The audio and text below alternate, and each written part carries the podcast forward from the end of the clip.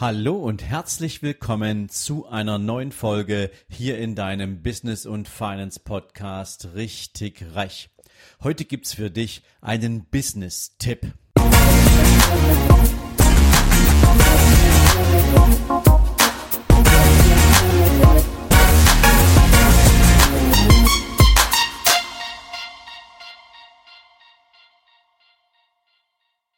Guten Morgen und herzlich willkommen zu einer neuen Business-Folge. Heute möchte ich für dich eine kleine Serie starten und ich nenne diese Serie die Mythen der Selbstständigkeit. Warum? Weil es eine Menge Fragestellungen gibt, die so durch den Raum geistern und ich glaube, die nach Aufklärung rufen. Und deswegen habe ich mir vorgenommen, zu verschiedenen Fragestellungen hier auch mal Stellung zu beziehen, meine Antworten, meine Sichtweise darauf zu geben, ähm, damit es dir vielleicht auch ein bisschen leichter fällt, die ein oder andere Entscheidung zu treffen. Und heute starte ich mal so mit einer Frage, die mir immer wieder begegnet und die heißt, ist es wirklich so, dass man nur zu 100 Prozent wirtschaftlich erfolgreich werden und sein kann in der Selbstständigkeit, wenn man von Beginn an auch wirklich zu 100 Prozent Zeit in sein Unternehmen investiert und seinen Job direkt abschneidet? Und hier sage ich ein ganz klares Nein. Du kannst dein Business natürlich auch nebenher beginnen aufzubauen. Es ist allerdings eine grundsätzliche Frage deines Backgrounds, deines Hinterlandes. Es ist eine Frage deiner finanziellen Möglichkeiten. Ich mache das jetzt mal einem Beispiel. Wenn du in einem Angestelltenverhältnis bist und du hast gerade genügend Einkommen, um deinen Lebensunterhalt zu sichern, äh, dir ein Dach über dem Kopf zu leisten, deinen Kühlschrank voll zu machen, deine Kinder zu versorgen, von A nach B zu kommen und so weiter und so fort, aber jetzt keine großen Gelegenheiten, die Vermögen aufzubauen, dann ist es sinnvoll, nebenher anzufangen.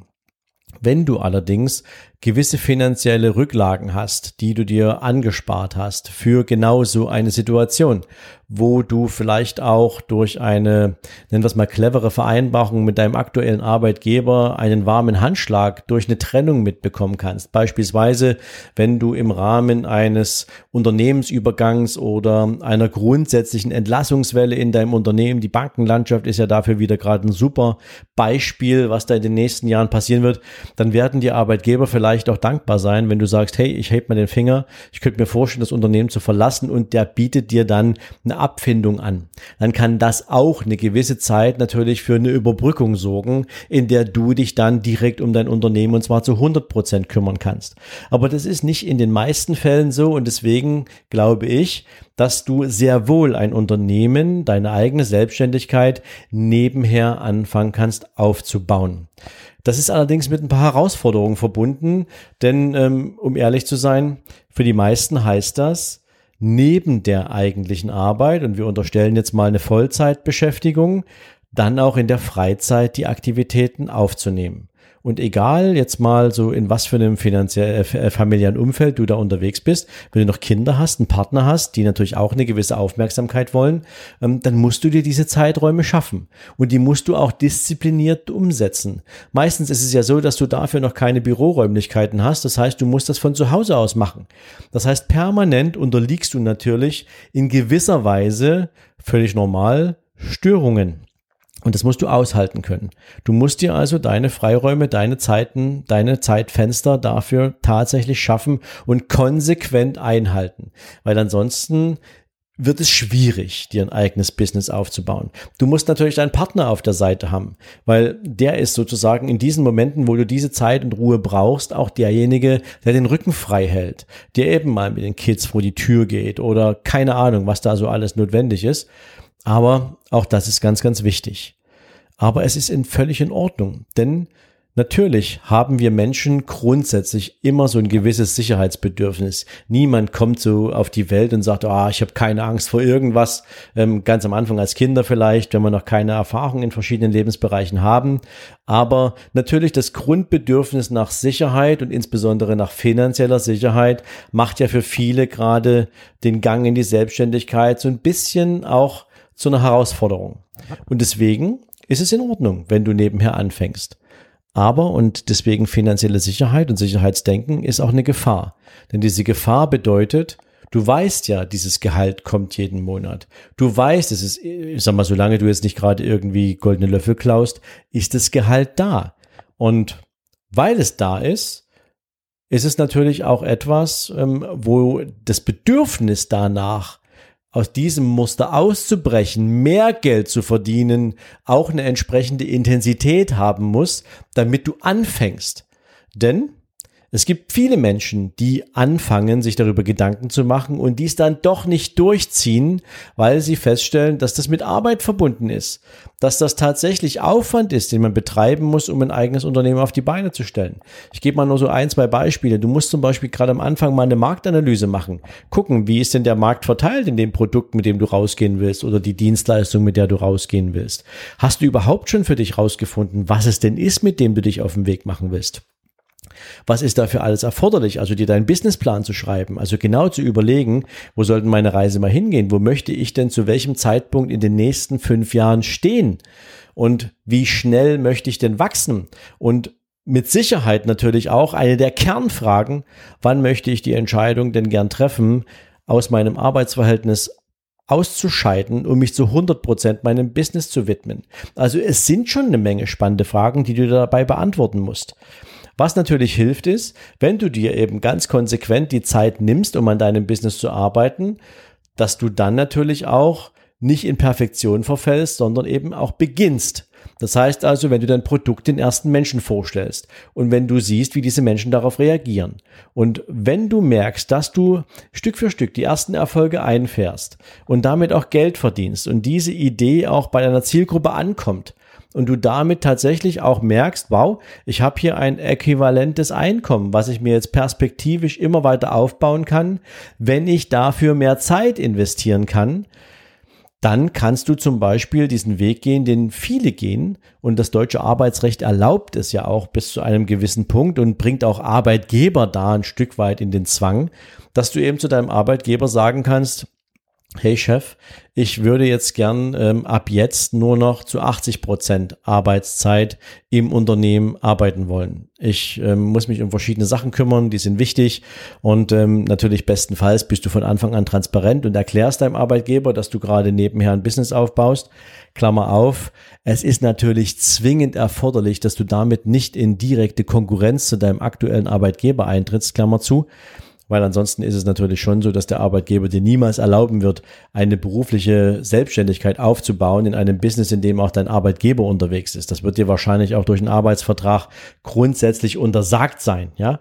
Aber da kannst du eben, wenn das sich ausschließt, kannst du eben hergehen und sagen, okay, also ich gehe nur noch zu 80 Prozent. Das kannst du dann, glaube ich, runterdrehen bis zu 50 Prozent. Das heißt, du hast natürlich immer die Gelegenheit, dass du einerseits einen Teil deines Einkommens regelmäßig noch aus deinem Job beziehst und andererseits eben Stück für Stück dein Unternehmen, dein Business, deine Selbstständigkeit weiterentwickelst. Und glaub mir, wenn du erfolgreich damit bist, wird dieser Prozess auch sehr schnell vonstatten gehen. Und dann wirst du auch gar keine Lust mehr haben, noch zu viel Energie in deine, in dein, in dein Angestelltenverhältnis zu stecken.